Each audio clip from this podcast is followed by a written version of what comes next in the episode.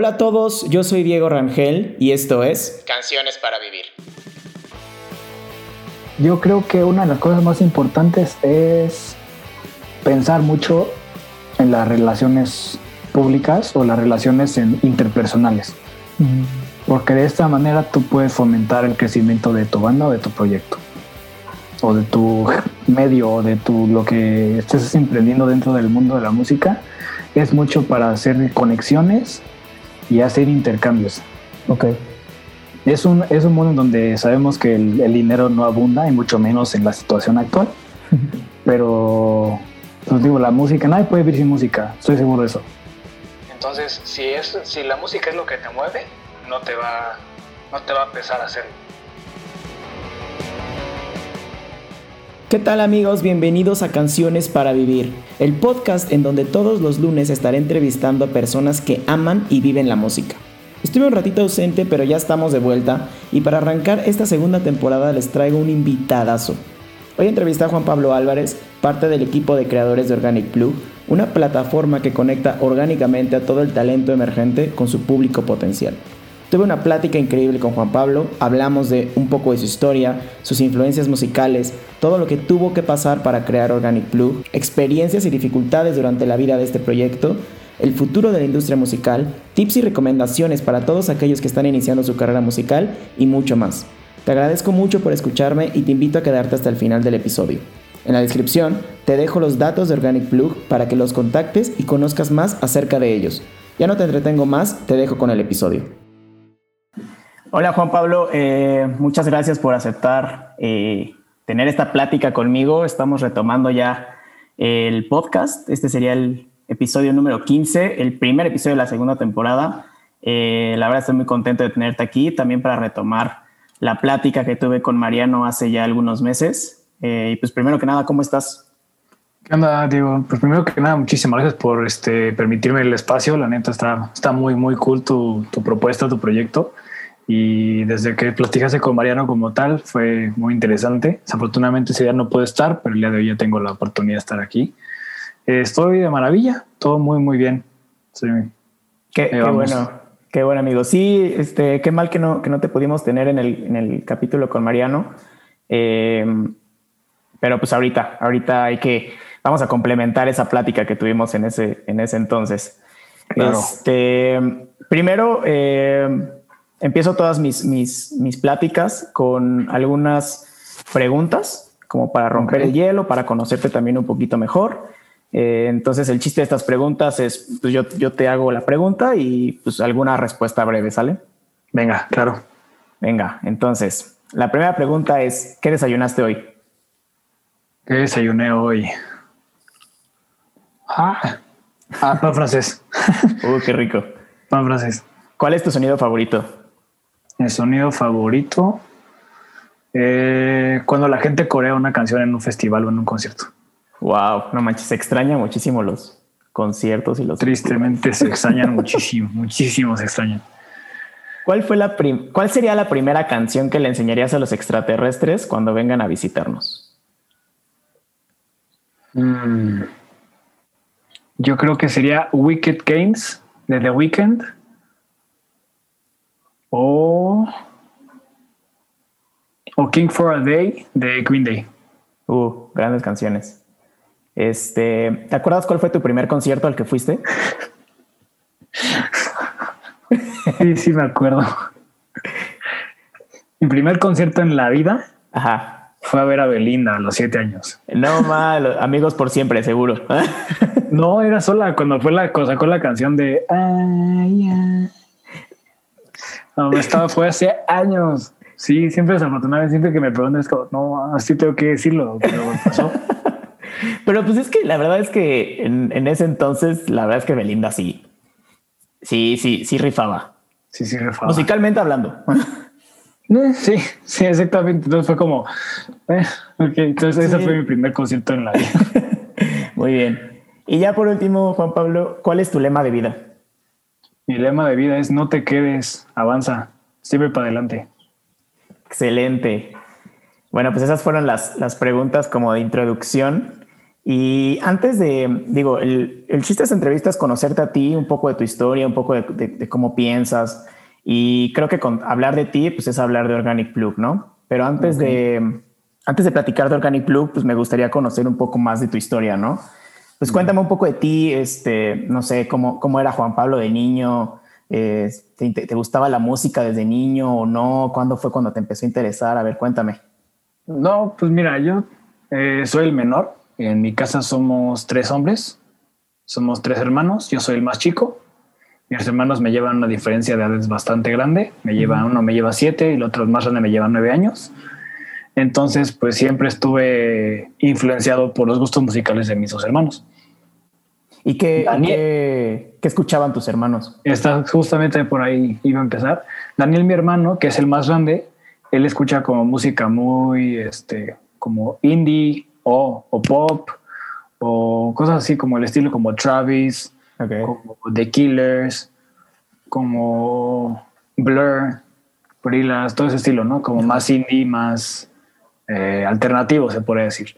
Y mi hermano, por otro lado, el del medio, que se llama Alejandro, a él le gusta mucho, pues realmente la música europea, le gusta la banda, le gusta, eh, también, le gusta, también le gusta el reggaetón ahorita.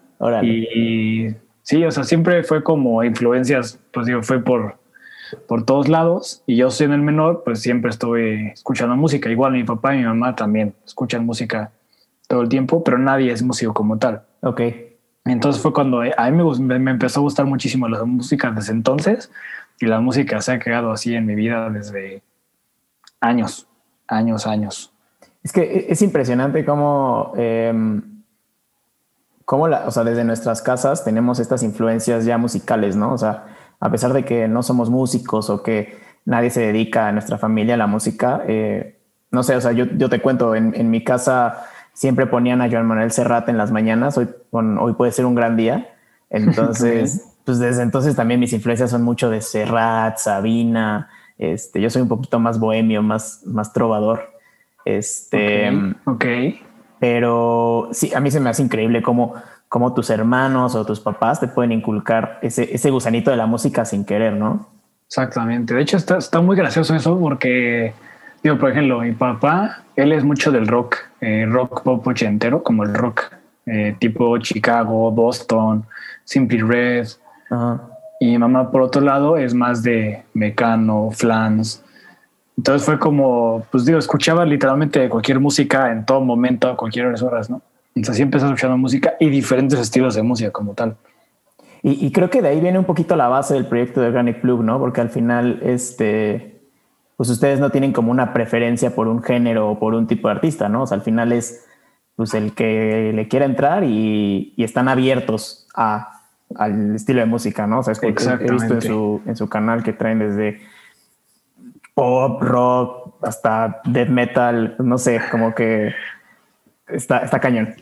Es muy gracioso porque yo, por ejemplo, como soy, soy una persona demasiado cambiante, o sea, que siempre me estar como, soy bien intenso y es como, me gusta una canción y expongo esa canción en mil veces hasta que ya me cansó y es como que ya me cansé. Y ahora busco otra canción y así soy, soy súper nefasto con ese estilo de cosas. Siempre mis hermanos o mi novia es como, ya quita esa canción, por favor, ya la has puesto 15 veces. Y yo, es que está buenísima. Entonces, entonces siempre he estado a lo largo de mi, digo, se podría decir, mis gustos musicales, he cambiado de gustos musicales millones de veces. O he llegado a ser así, este, me gustó el reggaetón en algún punto, también me gustó la banda, también me gustó el, el metal en algún momento, me gusta el happy punk, el R&B, ¿sabes? Entonces digo, es como muy gracioso porque te metes en algo y soy súper intenso en eso hasta que ya me caso. Pero pues es que ese es el chiste de la vida, ¿no? Al final, como sacarle provecho, el mayor provecho a las cosas hasta y seguir, como tú, como lo dijiste en tu lema de vida, ¿no? No te quedes, avanza. Exactamente. Eso, por ejemplo, ese lema de vida lo saqué porque yo jugué americano y jugué al rugby. Ok. Y en ese tipo de deportes, el punto es, aunque te duela, aunque te peguen, tú sigue avanzando sigue avanzando. Sí, me imagino, porque si no, te lleva el tren, literal. Exacto. Oye, Juan Pablo, y bueno, ahorita ya, ya entrando más en materia de, de, pues de tus gustos musicales y cómo, cómo este camino te fue llevando hasta a lo que hoy te dedicas, que es Organic Blue. Este, cuéntame primero un poquito de este camino, o sea, primero cómo, cómo, cómo surgió la idea, este, o sea, cómo, cómo fueron, cómo se fueron, no sé, a mí me encanta la, la frase de, de, Steve Jobs que cuando volteas atrás y, y vas conectando los puntos, ¿no? Que es la única forma de conectar los puntos cuando volteas hacia atrás. Entonces, si tú voltearas ahorita hacia atrás, ¿qué, ¿cuáles fueron los, los hechos que te fueron llevando hacia la creación de este proyecto? Los puntos, ok. Pues, haz de cuenta, yo, tío, como lo platicamos antes de entrar al aire ahorita a grabación, este, yo estudié ingeniería industrial, o sea, nada que ver con lo que estoy haciendo actualmente. Ajá. Pero siempre tenía como ese pequeño pique o como quería hacer algo propio, algo mío. Y fue cuando empecé yo a colaborar en otros medios. Yo colaboré primero en el 2017 con un medio que ahorita ya tuvo que cerrar sus puertas. Y ahí mí, o sea, yo escuché, yo escribía como de todos los temas posibles. O sea, escribía de, de restaurantes, de viajes. Eh, y de hecho, incluso me abrí un blog personal como para ahí yo empezar a, a jugar a escribir. Y siempre yo platicaba así, o sea, de todos los temas en, en, general. O sea, digo, viajes, comida. Y de repente fue cuando entré al mundo de la música.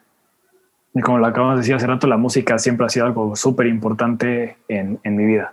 Ok. Entonces empecé a hacer reseñas de artistas, de álbumes, de discos, de entrevistas incluso. Y estas, estas reseñas, perdón que te interrumpa, todo, todo esto que escribías, ¿lo escribías para ti o para un medios? No, para, los, para el medio con el que trabajaba en ese momento. Ok. Entonces yo estaba así como en, dándome cuenta de que la música era la, la guía en la que yo quería seguirme. Pero lo que pasó con esto fue que te dicen, no me gusta cómo lo escribiste, cámbiale esta palabra o cámbiale esto o cámbiale acá. Y dijo, pues es que no, o sea, soy yo quien lo está escribiendo, ¿no? Entonces este fue como el, el parteaguas que para mí fue cuando dije yo, yo, yo quiero redactar algo y que a mí me guste y que yo lo publique y que todo el mundo lo escuche porque hay muchísimas bandas que necesitan más este tipo de espacios. Claro. Entonces, este medio digo, tuvo que cerrar sus puertas y pues no, no pudieron continuar con el proyecto. Y yo pues me, me cambié de trabajo y pues solamente empezaron a, a, a requerir más mi tiempo. Entonces okay. yo tuve que dejar de lado la parte de la redacción en ese momento. Después empecé a trabajar en otro medio. Te digo, todo esto fue uh, gratuito, o sea, no nadie me pagaba por escribir. Exactamente. Y yo estaba fascinado porque conocía muchísimas bandas que, que pues, terminaron siendo parte de mi playlist más escuchadas. Wow. Igual, así empecé escuchando y de repente entré a otro medio que ese está en Guadalajara, todavía sigue, sigue vivo. Uh -huh. Y también lo mismo, empecé a hacer entrevistas, reseñas, todo, pero ahí tuve una sección propia que era emergente para las bandas y proyectos emergentes. ¿Trabajabas en Guadalajara? O sea, ¿vivías en Guadalajara? No, o no yo, yo, vivía aquí en Querétaro, pero era okay. todo vía remota. Ok. O sea, todo es vía remota hasta allá y enviaba mis notas y así. Uh -huh. Y digo, fue lo, fue lo mismo, pero ahí fue como el, el, el tema interesante de empezar a decir que la línea de la revista no iba por ese tema. Okay. O sea, era como si no hablas con los contactos que yo te doy, no, no puedes hacer eso yo. ok.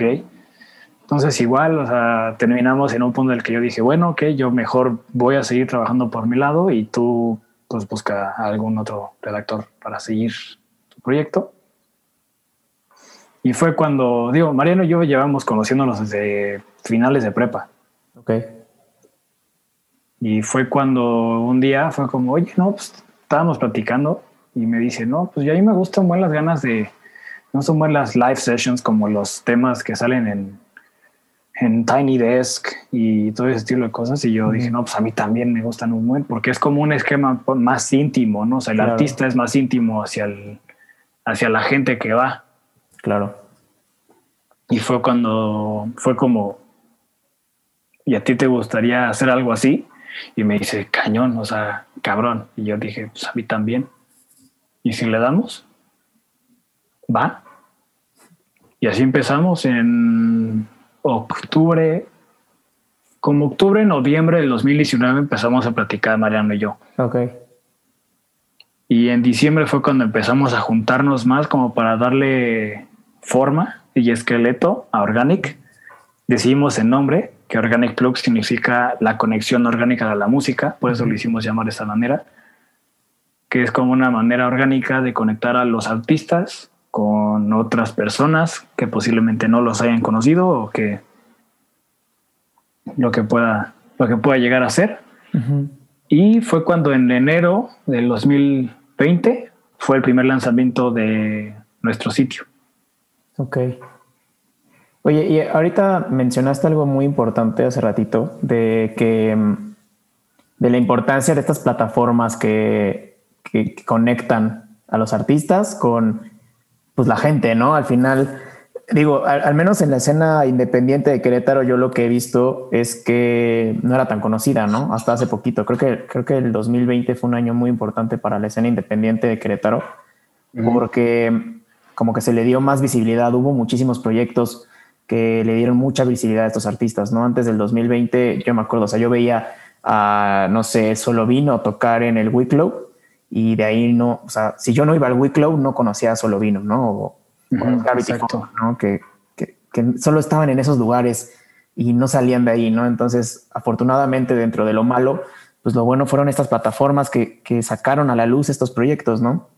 Exactamente. Y lo que pasa mucho con este tipo de lugar o de, perdón, de medios es que te dicen, no, es que este cuate no tiene tantos seguidores o no tiene tantos escuchas, no lo podemos este, promocionar. Y te queda así como de, pero pues ese es el punto, ¿no? ese es el punto. Que, que el, el, artista o la banda te está contactando a ti medio o a ti revista o a ti periódico para conseguir más escuchas. Ese es el punto de hablarte. Y si no lo haces, o sea, si no le das la oportunidad o el espacio, pues obviamente nunca va a crecer o nunca va a salir adelante. Claro, y además al final al final también es, o sea, al final es ganar, ganar, ¿no? O sea, digo, tú nunca sabes cuál de estos artistas va a pegar. Y al final, si no pega, eh, pues también está chido involucrarte y rodearte de, de esta gente que le encanta la música y que le encanta hacer lo que hace, sobre todo que ama lo que hace, ¿no? Sí, sí, siempre, siempre para los artistas o músicos, su arte es como lo más importante y lo quieren enseñar con el mundo, así con cualquiera que se le ponga enfrente, es como, mira, esto es mío. Y eso es lo padre. Y entonces tú, tú, cuando creaste Organic Plug, se podría decir que la necesidad que viste dentro del, pues, del medio fue que no existían estas plataformas, ¿no? O sea, al final digo, 2019, finales del 2019, la verdad es que estas plataformas como la tuya, eh, pues no, no figuraban, ¿no? Casi todas empezaron a salir como principios del 2020, un poquito a mitad. Este, pero a mí se me hace padrísimo cómo ustedes sí vieron esa necesidad, incluso antes de que estallara todo esto, ¿no? Pues digo, fue, fue como el trasfondo de todo lo que habíamos platicado en Mariano y yo porque él, él también trabajó en otros medios y también lo mismo, le decían así como, no, es que artista tiene muy pocos seguidores. Y era como, pero pues es que ve, o sea, está súper chido lo que hace y nadie los conoce y lo que queremos hacer es eso, apoyarlos para que crezcan. Claro. sí. Pues, no se podía. Sí, totalmente. Oye, y ahorita, em, ya hablando ya, o sea, ya metiéndonos un poco más en este año de, pues ya un poquito más de un año, ¿no? Que llevan con Organic Blue. Este, ¿cómo, ¿cómo ha sido? O sea, ¿cómo, no sé, si tú me pudieras contar en este, en este año que pasó, bueno, este poquito más del año que llevan, ¿cómo lo podrías resumir? O sea, ¿qué experiencias han tenido? ¿Qué aprendizajes? ¿Les ha cambiado un poquito la mentalidad conforme a la, a la escena musical? Sí.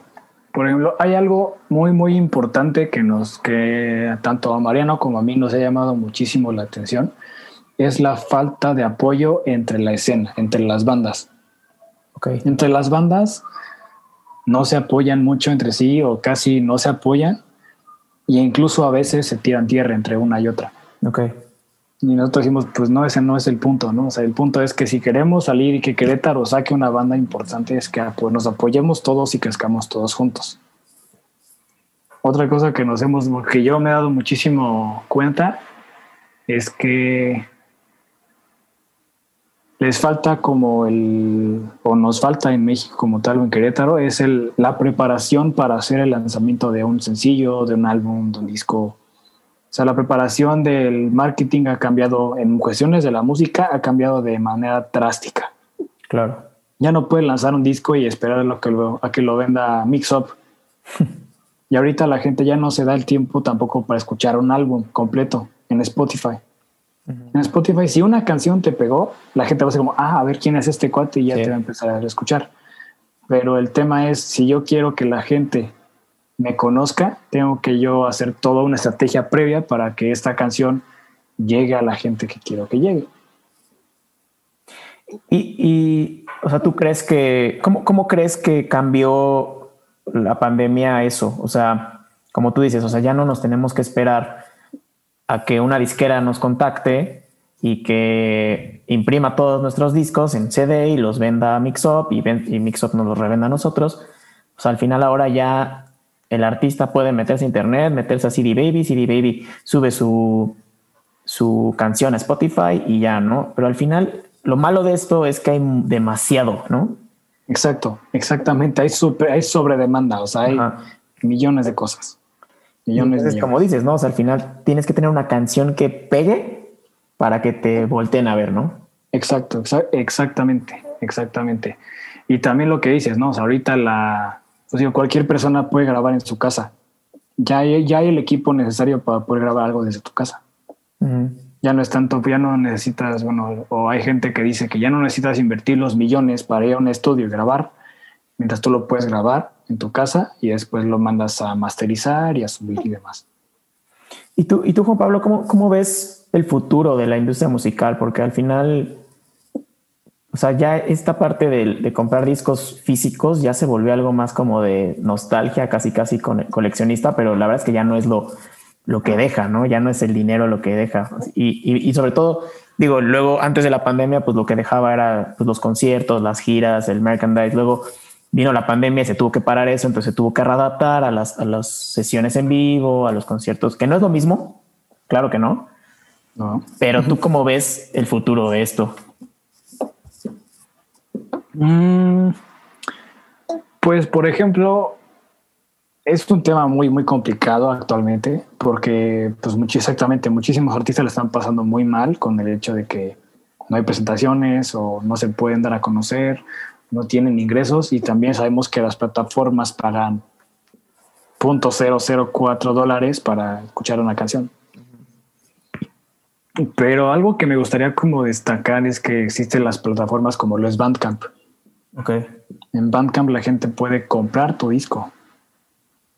Y te llega el... Eh, según yo, hay un día específico que es el Bandcamp Friday, donde si la gente lo comparte en ese viernes, te cae el 100% de las compras a ti.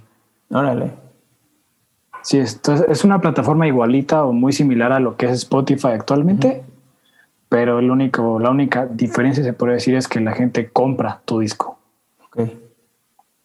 Y pues realmente va a ser tener que adaptarnos a lo nuevo.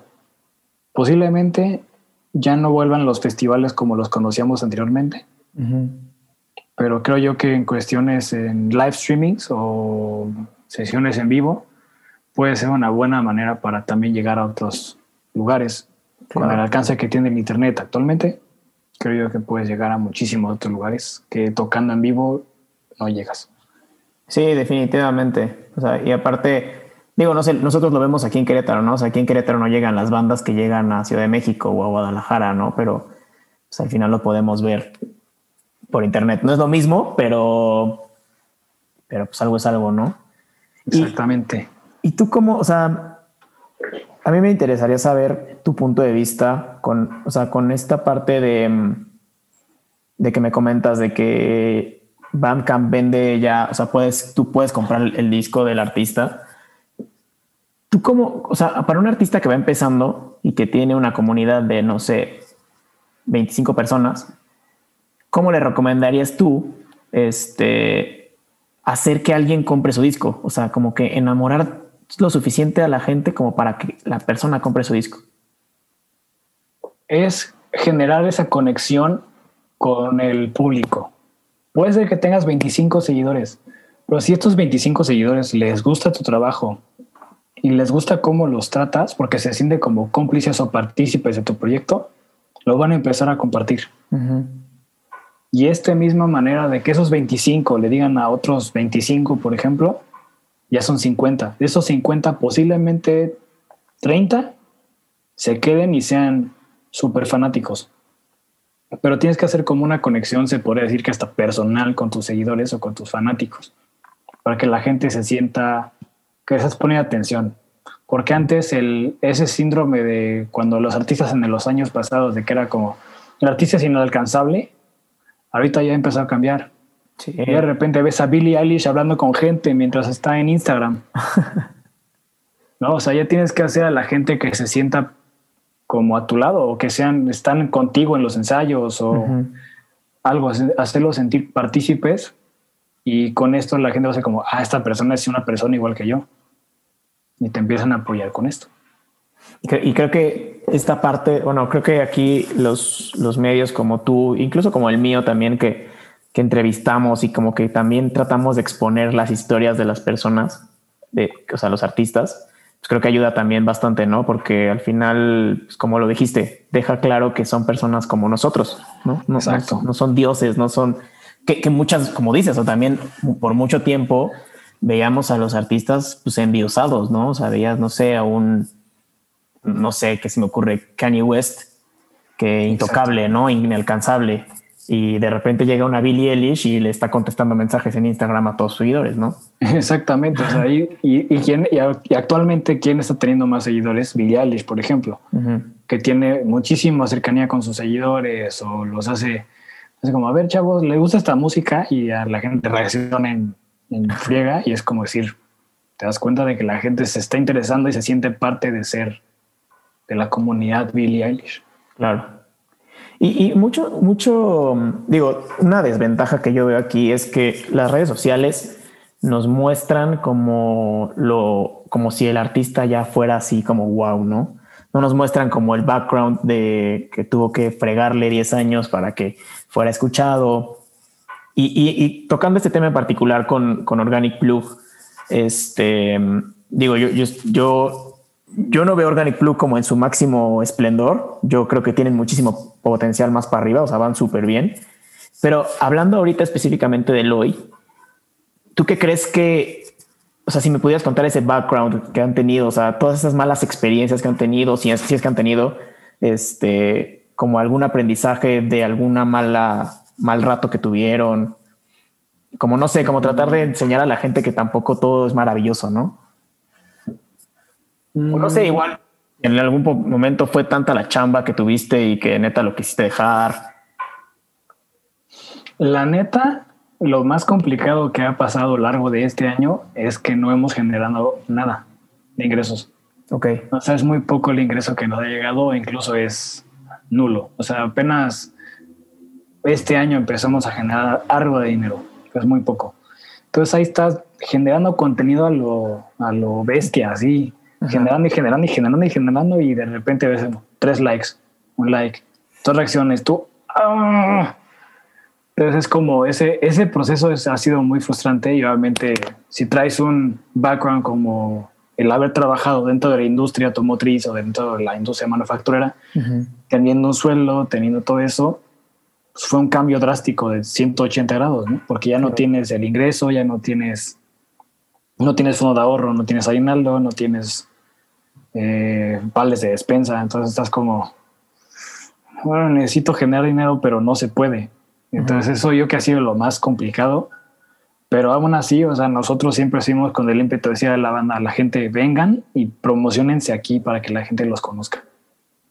Y al final también sirve de como, o sea, ustedes los promocionan, y los artistas pues promocionan que los promocionaron. Entonces, pues al final es un poco ganar, ganar. Entiendo esta, esta frustración de que estás así toda la noche casi, casi generando contenido y al final tiene un like, ¿no? O dos likes. Sí. Pero pues también como dices, ¿no? O sea, al final esos tres likes pues son igual de personas que, que están ahí, ¿no? Que, que, que de verdaderamente les gusta su trabajo, que verdaderamente porque al final creo que, creo que esta, esta, plataforma Organic Plug, aparte de ser eh, como que expone a los artistas, pues también te deja algo, ¿no? O sea, también aprendes algo. O sea, con los, con los blogs o con los, pues con lo que escribes en la página, como que también, pues, pues les das como recomendaciones, tips. O sea, como que también estos escritos también son para informar, ¿no? No tanto como para, también, además de para conocer, también son para informar. Exactamente, y también como para enseñarles, porque ahorita, ahorita como lo hemos visto, o como lo acabo también de comentar, es que la industria de la música ha tenido que cambiar igual, así de que de blanco a negro en un día. Entonces la gente ya no tenía como este plan de hacer unas estrategias para crecer su fan base o para estar en una playlist de Spotify que tiene 8 millones de seguidores. O sea, ya tienes que tener como una estrategia un poco más establecida para que cuando salga tu lanzamiento, la gente lo empiece a reproducir y compartir y escuchar y todo para que no te agarren en blanco. Sí, totalmente. Y, es como también, pues al final también sirve como para ir guiando, como guiando a, las personas, ¿no? O sea, al final, este, necesitamos a alguien que nos diga cómo va a estar la onda, ¿no? Cómo, cómo está funcionando el detrás de eh, la música para también saber hacia dónde, qué consumir, cómo consumirlo, este, qué se viene, también para como estar preparados para esto, porque la verdad es que no estuvimos preparados para, como dices, de un día a otro, no estuvimos preparados para los conciertos en vivo eh, en internet, ¿no? Exactamente. Hay, por ejemplo, una, una, banda que nos tocó que nos dijeran esto fue en Los Chavos de Gravity Funk, justamente. Nos dicen, teníamos planeado un toquín gigante en, en Guadalajara y sé que invirtieron así un buen de lana, pues digo, fue todo mover, son o que seis o ocho integrantes, estos son bastantes, mueve toda la gente para que ya, ya, que estuvieron allá se dieron cuenta de que ya la gente no iba a ir. Y si sí fue gente, pues no nos fue tanto, o sea, no fue tanto como teníamos planeado. Claro. Y fue muy doloroso porque ahí te das cuenta que las cosas tuvieron que, que cambiar. Y también, no sé, si, no sé si, si, te diste cuenta de que incluso los shows en live streaming empezaron a tope, así de que te metías un show y tenían así de 1500 eh, viewers en este momento. Y a pasando junio, hacías un live streaming y tres, dos personas en, conectadas, cinco, y todo así de. Entonces, entonces, exactamente es como esto ha tenido que cambiar y, y, las bandas y los proyectos y la música han tenido que ajustar. Sí, sí me acuerdo que al principio de la, del año pasado que estaban los artistas desde sus casas, ¿no? Así tocando, pues así, literal desde sus casas, ¿no? Y como dices, 1500 reproducciones. Luego ya en, junio ya tres, ¿no? Exacto. Y, tuvieron que aumentar la producción del, del, show, ¿no? Ya ahorita, por ejemplo, con, con el proyecto que hubo de, de, que es Conexión Central, me parece. Ah, frecuencia, frecuencia. Frecuencia Central. Este, que ya, o sea, fue ya en un, en un escenario con luces, con cámara, o sea, como que sí tiene que ir cambiando y, fíjate lo rápido que cambió, ¿no? O sea, de, en un año cambió lo que no cambió en muchísimo tiempo. Exactamente. Entonces, eso es, eso es lo que a mí me gusta como más hacer el énfasis, ¿no? O sea, que las cosas pueden cambiar de blanco a negro en cinco segundos y no lo sabemos. Sí, totalmente. Oye, y ahorita, ahorita que comentaste, a mí algo que yo estoy súper de acuerdo es que en Querétaro no o sea, la comunidad trabajar o colaborar, la colaboración entre bandas era cero, ¿no? Era nula. Digo, ahorita el año pasado que, que, hubo un proyecto de crossover que creo que como que mm. un poquito fomentó este el pues la colaboración, porque al final era como tocar un cover de la otra banda y agregarle su estilo. Entonces, como que un poquito era colaborar. Pero tú, tú ¿cuál es la importancia que tú le ves a la colaboración en esta industria? A la colaboración es, yo creo que es muy importante. Por el mismo hecho, eh, ahí conocí a la, chava que hizo crossover y lo que dijo me, gustó muchísimo, que mencionó. Hay gente o hay bandas que dicen que tocar la música de otro artista está súper sencilla. Pero ya que te pones las pilas y dices, ya que la tocas, tú dices, ay, si está difícil o es algo diferente. Entonces yo creo que las colaboraciones también te da como una, te renueva las ideas tú tienes una, idea y es como, no voy a escuchar nada más. Pues escuchas a alguien más y te dice lo que te, se te quedó en la mente o algo que te gustó, dijiste, mm, ok, va. Entonces, de esta manera, las ideas de otros proyectos o de otras personas influyen y te dicen, también puedes hacer esto. Ah, ok. Yo creo que eso es lo más importante de las colaboraciones. Escuchar ideas de otras personas o incluso hacer lo mismo que otras personas. Sí, porque te abre la mente, ¿no? Te abre la mente a, a, muchísimo. O sea, igual tú estás como encasillado a un solo estilo y de repente tienes que tocar otro. Exacto. Lo puedes mezclar, ¿no? Exacto. Entonces ahí te cambia muchísimo la idea, ¿no? Porque tú tienes un plan y de repente como, oye, pero mira, también escucha esto. Órale, también suena bien. Y se empieza a mover por ahí también. Y al final también es que se conozcan las bandas, ¿no? O sea, que sepan que no son los únicos, la única banda de Querétaro, ¿no? También hay otras 100 bandas o 100 artistas o cantautores o... Porque lo, padre de esto es que no fue solamente bandas, ¿no? También se metieron cantautores, también se metieron... O sea, no, sé, a mí, a mí me encanta. Este proyecto de Crosscover a mí se me hace una genialidad. Sí, estuvo buenísimo. Sí, concuerdo. Está muy, muy padre ese proyecto. Muy, muy padre. Sí. Oye, Juan Pablo, ¿y tú qué, o sea, si tuvieras que dar algunos tips, no sé, unos que serán, unos tres tips a la gente que, está empezando ahorita en el mundo de la música y con las vivencias o las experiencias que tú has tenido en Organic Plug, también haber platicado con, con las personas que ya están haciéndolo, ¿cuáles serían? Unos, no sé, unos tres, cinco tips. Ok. Mm. Yo creo que una de las cosas más importantes es pensar mucho en las relaciones públicas o las relaciones interpersonales.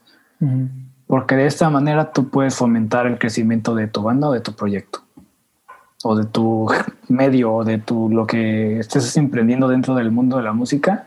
Es mucho para hacer conexiones y hacer intercambios. Ok. Es un, es un mundo en donde sabemos que el, el dinero no abunda y mucho menos en la situación actual. Pero pues digo, la música, nadie puede vivir sin música, estoy seguro de eso. Entonces, si es, si la música es lo que te mueve, no te va, no te va a pesar hacerlo. Entonces, digo que esos son los primeros dos que tengo. Y el último es, nuevamente es lo más importante, no te detengas. Por más difícil que parezca o por más complicado que parezca en cuestiones monetarias, porque sabemos que es un gran, gran impedimento. Sí. No bajes la guardia. Siempre sigue para adelante, aunque la gente diga, no, no, no lo hagas, regrésate a tu trabajo. No, te voy a mostrar que así se puede.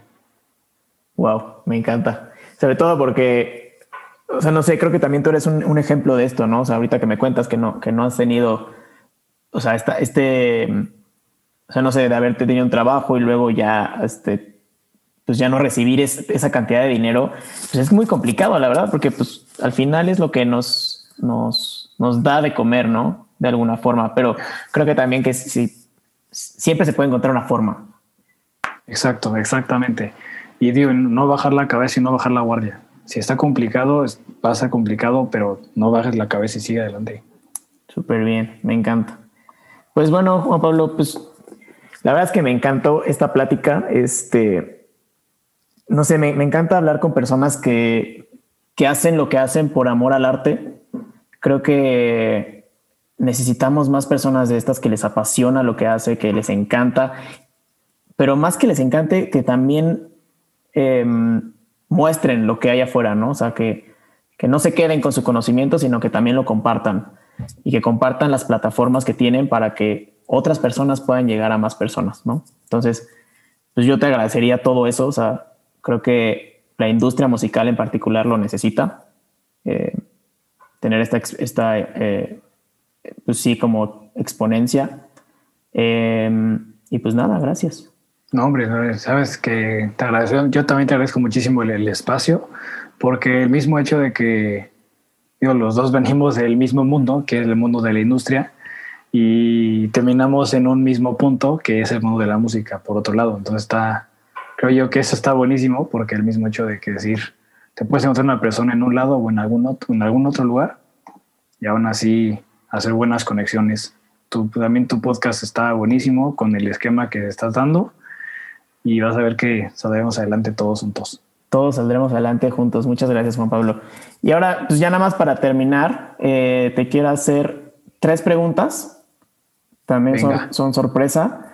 Eh, en esta sí puedes explayarte lo que tú quieras. Este, venga no, son como las primeras que da como una palabra, una frase. Eh, la primera pregunta es, y, están difíciles, ¿eh? déjame te digo, déjame te, uh. te voy preparando. Eh, la primera es, si pudieras escribir una canción y sabes que esa canción la va a escuchar todo el mundo, ¿de qué trataría esa canción? Mm, mm, mm. ah, cabrón, sí está difícil, ¿eh? porque sí es como... Muy profunda. Exactamente, porque tienes que... Y es una canción específicamente, es como una. Sí, una que la va a escuchar todo el mundo. Sas. A ver. Ya como de no dejarte llevar por lo que la gente te dice o te, te dice. Sí, o no dejarte llevar por lo que la gente dice. Si tú tienes una idea, tú tienes un plan, síguelo. Y nunca te detengas. Yo creo que esa sería la, la canción. Súper, me encanta. Si pudieras cantar o tocar o estar en el escenario con un artista, vivo o muerto, ¿con quién sería y qué canción cantarías? Tiene que ser uno, ¿verdad? Uno, nada más. Eso es lo difícil. No mames, no me hagas esto. Yo creo que sería. Sí, tendría que ser Green Day para mí. Green Day. Y, que cantaría la canción de King for a Day, diagonal Shout, que es una canción que cantan en el disco Bulletin a Bible, que es un, un concierto que hicieron en, Milton Keynes en Inglaterra. Y me gustan buen porque hacen la hacen como una unión entre dos canciones, la de King for a Day de ellos y una de Shout, que no sé muy bien de quién es, pero esa, esa canción en específico me gusta muchísimo. Wow, estaría increíble. Ya que por favor, ya por favor que regresen los conciertos en vivo, ya los necesitamos. urge, urge, gente. Cuídense. Este, ya cuídense, por favor. eh, y ya por último, y creo que esta también va a estar complicada para ti porque también tienes pues, ahí muchas referencias, pero ¿a quién deberíamos estar escuchando todos en este momento? ¿Quién es como así como tu artista del momento o tu canción del momento? Mm. Pues Aquí sí pueden ir varios. No, no, pasa nada que no digas uno nada más. Ok. Yo creo que el primer artista que ahorita estoy así súper intenso es The Weeknd. The Weeknd no lleva en la, en la música desde que lanzó I Can Feel My Face. O sea, el disco anterior que es se llama Kissland o el Trilogy son buenísimos, buenísimos. Órale. Yo diría que escuchen el de Trilogy si tienen oportunidad. Son 30 canciones, sí está largo, pero está buenísimo buenísimo. Yo creo que ese sería el primero, The Weekend, pero el anterior. Este también el que sacó que ahorita me encantó, el After Hours. Sí, es muy bueno. Fíjate que yo no los conocía, o sea, bueno, los conocí con, con I Can Feel My Face y ya de, ahí para adelante, pero nunca lo he escuchado de ahí para atrás. Los voy a escuchar. sí, yo creo que él sería uno. Otra banda que a mí me gusta también muchísimo es Falling in Reverse, se llaman. Okay. Es una banda de hardcore a mí me gusta mucho el hardcore. Pero este cuate, el vocalista se llama Ronnie Radke y le gusta mucho como jugar con el rap o con el hip hop, con el hardcore al mismo tiempo. Entonces suena como bastante chido. Fíjate que es algo que ahorita que lo, que lo dices, algo que he estado pensando es que en un futuro la música ya no va a tener géneros. Exacto, exactamente. Como esto que dices, ¿no? O sea, que juntan el, el hardcore con el rap ya, ya, no, ya no va a existir el rap ni el hardcore, ¿no? Ya solo mandas de hacer música. Exacto. De hecho, si actualmente le pienso a una banda, le dices, ¿qué tocas? Se quedan así. ¿De mm. todo? Se quedan súper confundidos. Así mm, ¿qué tocamos? O sea, ¿quieres que tenga un género? Y ya no. no van a decir, ah, pues en esta canción fue de esto, pero en la otra. Exacto. Entonces, como, ¿qué? Y el, un artista más me gustaría decirles que se llama De Bafuo. ¿De Bafuo? Ajá. ¿Cómo se escribe? B de bueno, A de Armando, F, U y una O como con una diagonal en medio. No sé cómo se llama ese, ah, signo. Ok, ok. Y ese cuate está, a mí me encanta para como estar relajado o estar trabajando o escucharlo mientras vas en, caminando en la calle o así. Está buenísimo porque si lo escuchas con audífonos, o con auriculares así de los grandes, de los cascos, te envuelve. O sea, ese cuate es buenísimo. Es queretano también. Órale. Y trae un, mood, trae un mood buenísimo. Buenísimo. Wow, lo voy a escuchar y a ver si, si lo puedo contactar para, para entrevistarlo aquí, sería bueno.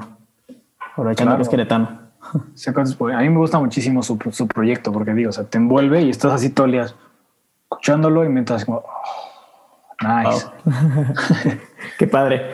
Y ya, Juan Pablo, pues fue, fueron ya todas las preguntas. Este, pues otra vez muchas gracias por, por tomar esta llamada, por tomar esta entrevista. Em, gracias por tu proyecto. Eh, estamos aquí para lo que necesites. Este, digo, al final podemos colaborar, vamos a colaborar y necesitamos colaborar. Este, pues nada, gracias. No, hombre, amigo, realmente digo, también gracias a ti por, por, el, por el tiempo, por la oportunidad de, de platicar un rato aquí contigo y que siga todo para adelante, ya crezcamos y, y todo, todo en este mundo avance o cambie tan siquiera para bien. que todo avance, cuídense todos. Eh, nos escuchamos el próximo lunes. Que tengan una gran semana. Bye. Bye bye, gente.